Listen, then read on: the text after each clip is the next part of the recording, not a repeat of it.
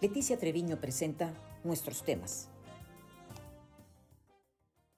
Hola, soy Leticia Treviño y me da mucho gusto compartir con ustedes nuestros temas.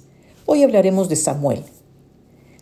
Cuando Samuel García, actual gobernador del estado de Nuevo León, tomó protesta justamente como gobernador en octubre del 2021, hizo un llamado a la unidad y expresó temas puntuales. Incorruptibilidad, atención a mujeres y el bienestar del Estado como prioridad. De hecho, en su primer mensaje como gobernador, señaló que su legado en seis años será que Nuevo León sea el mejor lugar para nacer, crecer, educarse y vivir. También refirió un transporte público de cabeza, así lo definió, la contaminación a tope y el ánimo apachurrado. A poco más de 100 días de ejercicio público, hay esperanza para que nuestro Estado tenga un despegue extraordinario y retome el liderazgo que en muchos aspectos y durante muchos años hemos tenido y que lo habíamos perdido en gobiernos pasados. Y voy a destacar dos puntos en estos 100 días de Samuel. El primero de ellos son las obras. Samuel ha anunciado obras y acciones que no habíamos visto en mucho tiempo. Anunció los trabajos para las líneas 4 y 5 del metro, la carretera La Gloria Colombia, la carretera interserrana, el apoyo a Fuerza Civil, la compra de camiones urbanos, los proyectos de infraestructura municipal y el Estadio de los Tigres. Esto, entre otras acciones y avisos que va perfilando como el huachicol fiscal y el aseguramiento de agua en la entidad. Todos son proyectos que de realizarse, conforme a lo que él ha anunciado, nos permitirán ser ejemplo nacional, generar empleos, atraer inversiones y construir confianza en el montano. Estos proyectos fueron considerados como estratégicos cuando él anduvo en campaña. El otro aspecto a, resaltar es la unidad. Y es algo que es relevante mencionar, dado que en el país nos hace mucha falta. Y ahora nos referimos al trabajo coordinado entre secretarías y gobiernos municipales y un ejemplo positivo son las medidas anunciadas frente al avance del Omicron, que han lucido muy coordinadas entre las Secretarías de Salud, Educación y Economía.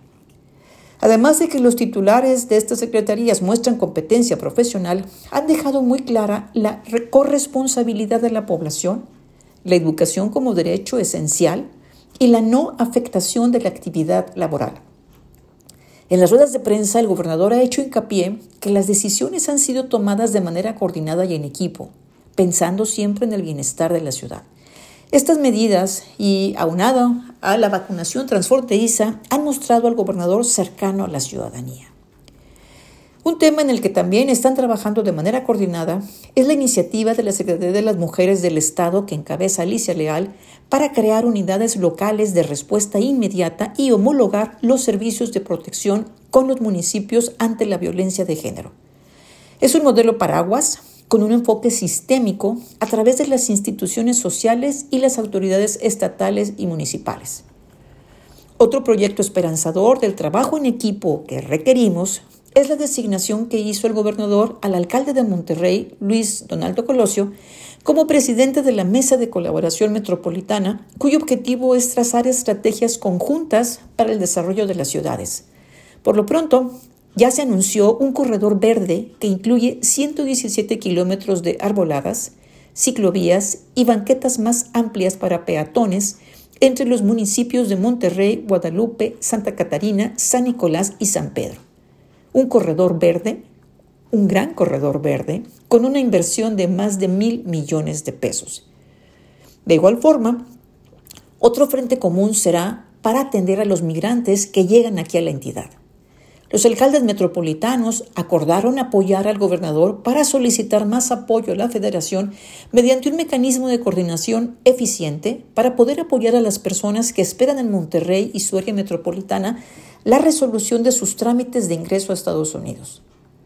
Y es que nuestro Estado está urgido de obras relevantes que representen empleo para los ciudadanos y que siga proyectando el perfil de avanzada que tiene Nuevo León. Un gran pendiente y un tema estratégico que requiere la coordinación de autoridades es el de seguridad. Urge contar con un sistema de inteligencia metropolitano fortalecido y con mayor cobertura.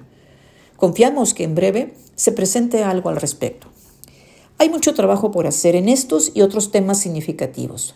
Resaltamos por ahora la fuerza de la colaboración y de visión compartida, que es lo que necesita en el país y en el Estado a través de proyectos integradores que beneficien a la comunidad.